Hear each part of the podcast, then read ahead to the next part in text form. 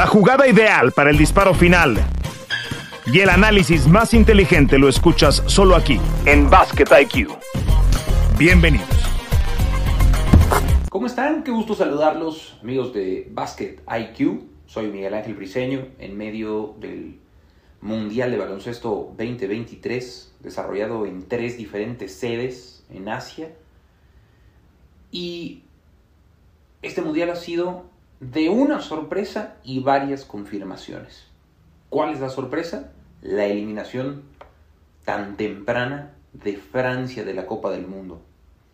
Habíamos dicho sí, Fernando Tirado y yo en la previa, en este mismo podcast, que la selección francesa no estaba bien armada, que no tenía tanta potencia, que habían pasado los mejores tiempos de algunos de sus jugadores principales, pero tampoco esperábamos que se fuera tan temprano en el torneo. Era uno de los tres favoritos Francia para ganar el Mundial, detrás de Estados Unidos y Canadá, tal vez de Australia en los momentos iniciales, pero es una sorpresa que se haya ido Francia, sobre todo con las formas. Primero, cayendo por paliza ante Canadá, las elecciones que estaban como candidatas a avanzar en ese grupo, pero las formas en las que pierde contra Letonia, dejando ir de manera dramática una ventaja de 8 puntos en el último cuarto, carentes de personalidad los franceses y carentes de talento para responder ante una selección súper aguerrida, que tiene claramente la mejor victoria en su historia. Hay una jugada en la que le marcan una falta a Rudy Gobert por ir a buscar un rebote tras un tiro de Evan Fournier e inconforme por la decisión arbitral le marcan una técnica a, Gobert. Un cuestionamiento más a la madurez de Gobert, el jugador de Minnesota, antes ya de Utah, y ha sido una constante en la carrera de Rudy Gobert, un tipo de mucho talento, un gran defensivo, un tipo de gran tamaño y fuerza, pero que en las ocasiones importantes se ha desvanecido para sus respectivos equipos y ahora selección. Se va a Francia del Mundial y esa es la sorpresa. El resto son confirmaciones. La confirmación de que Estados Unidos tiene un buen equipo, sobre todo para navegar tranquilamente en la primera ronda. La confirmación y reafirmación de Canadá como el principal rival, la principal amenaza para Estados Unidos en este mundial, con Shea Gillius Alexander, con Dylan Brooks, con Lugetz Dort, con Kelly Olynyk, con Dwight Powell, con un jugador, con un equipo que estaba pensando si le cambias las camisetas a Estados Unidos y a Canadá, realmente estás hablando de dos equipos que podrían confundirse. Son dos equipos en cuanto a talento muy, muy, muy parejos. Más confirmaciones, que Eslovenia es un peligro, que es una amenaza para cualquiera mientras esté bien Luka Doncic, candidato a MVP, candidato anotador del torneo. Y las confirmaciones de que un caballo negro puede surgir también del viejo continente, el propio Letonia, España, Alemania, que se ha visto muy bien con los hermanos Wagner, Dennis Schroeder, Daniel Theiss. Y la confirmación, lamentablemente, de lo que esperábamos de México, eliminado ya de la Copa del Mundo tras dos derrotas ante Montenegro y Lituania.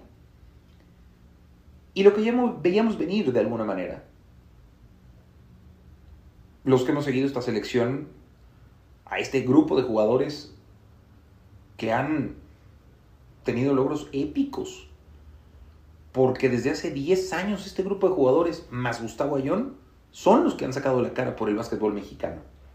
Simplemente llegar al Mundial de Asia ya era un logro. Yo mismo decía, me sorprendería que ganaran un partido en el Mundial. Se graba este episodio antes del partido ante Egipto, pero tampoco me extrañaría que lo perdieran.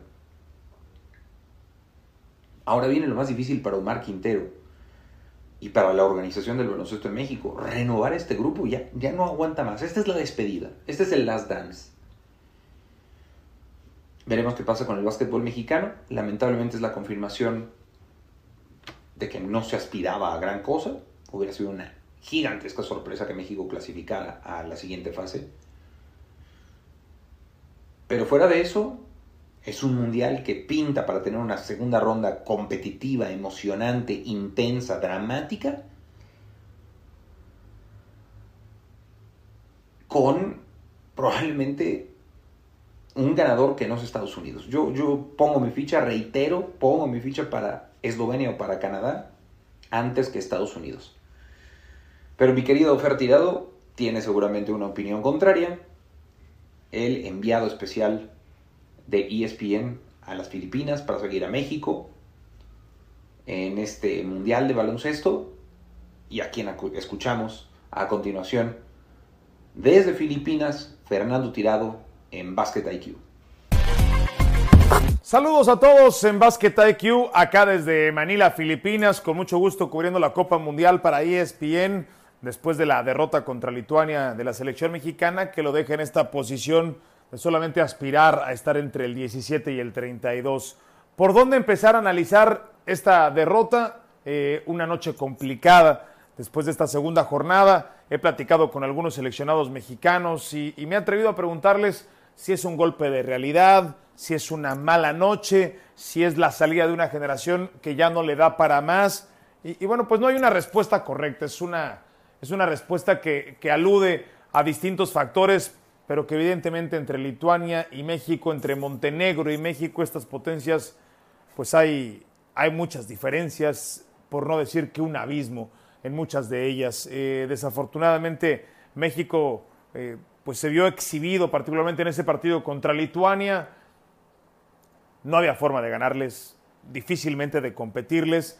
Y cuando hay breves grietas en el partido en las que te puedes meter y no ejecutas a la perfección, son equipos que te van a castigar una y otra vez. Eh, jugadores que están rayando en el nivel NBA, algunos de ellos no están en la NBA porque prefieren jugar en ligas europeas, incluso ganando más dinero, eh, pero tienen a chicos como eh, Jokubaitis que apunta para estar en la NBA, drafteado por el equipo de los Knicks de Nueva York, Brasdeikis que estuvo en la Universidad de Michigan, breve paso también por la NBA, evidentemente lo de Monteyunas y lo de Balanciunas que son los casos más notorios.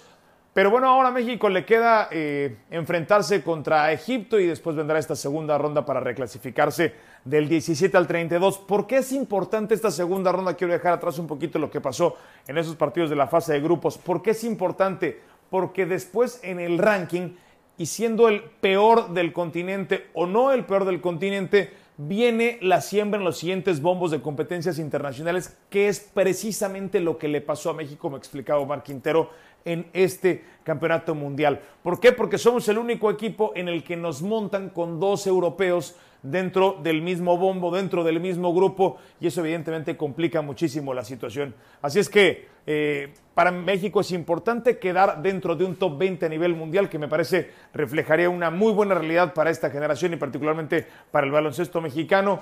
Hay que, hay que dar la vuelta a la página y pensar qué viene después de los 12 guerreros, qué viene después de Stoll, qué viene después de Orlando, qué viene después de Paco y por qué diablos en México no se están formando talentos, porque esta selección no tiene talentos formados en México más allá de Israel Gutiérrez, de Girón eh, y, de muy pocos en la historia moderna. La mayoría están siendo manufacturados, es decir, nosotros los exportamos a algún otro lugar y después nos los regresan ya formados. O la otra es seguir reclutando jugadores en los Estados Unidos, porque de mientras tanto la realidad es que buscar jugadores mexicanos que vengan de la estructura del baloncesto mexicano, eh, con todos los vicios que esta rasta, francamente, se ha convertido en algo muy, pero muy complejo e insisto, siguen siendo garbanzos de alivio. Les mando un fuerte abrazo, señores, en Basket IQ y ya estaremos de vuelta para platicar, por supuesto, eh, de manera más extensa sobre lo que deje este mundial y, por supuesto, de quien resulte campeón de esta competencia en tres naciones diferentes acá por Asia.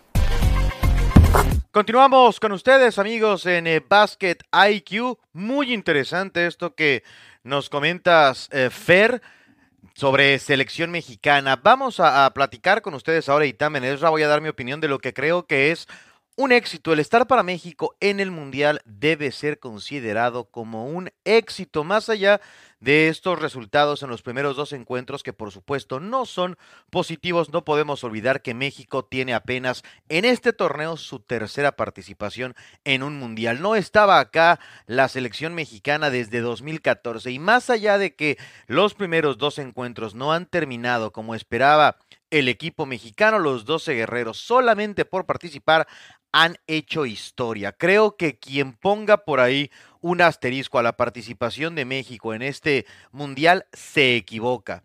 Este es un equipo que ha conseguido más de lo que estaba acostumbrado a conseguir el baloncesto mexicano y me parece muy importante que se reconozca de esta manera. Creo que al final del día esto tiene que ser un éxito y un reconocimiento para Omar Quintero y para cómo se ha trabajado finalmente en el baloncesto mexicano. Por supuesto que habrá cosas que mejorar, por supuesto que habiendo la pasión que hay por el básquetbol en México, que habiendo el material que hay en México en el baloncesto, se debe aspirar a más. Sin embargo, se tiene que ir paso a paso. No fue fácil lo del sorteo, rivales muy complicados, rivales muy difíciles además para empezar el torneo, pero de nuevo, creo que cualquier cosa que sea no reconocer que asistir al evento ya es un éxito, es un error. Para México, el estar dentro de las mejores selecciones del planeta compitiendo en el Mundial es algo positivo. En algún momento se complicó esa clasificación, se obtuvo de manera dramática y estás eh, codeándote con las mejores selecciones del continente. Lo que sigue será ser invitado frecuente a esto e ir paulatinamente eh, mejorando los resultados que se obtengan al final de esta justa. Pero nada le puede quitar a Quintero ni a sus jugadores el haber sido una de las pocas selecciones mexicanas en haber alcanzado un mundial de básquetbol. Hasta acá vamos a dejar la charla, amigos. Muchas gracias por haber estado con nosotros en Basket IQ. A nombre de Miguel Briseño y de Fernando Tirado, les agradecemos que nos hayan acompañado. Nos escuchamos la próxima semana con más sobre el mundial y con más sobre lo, de lo que pase en el mundo del baloncesto. Gracias y hasta la próxima. Suena la chicharra y el fuego se apaga en la duela. Nos escuchamos en una próxima emisión de Basket IQ.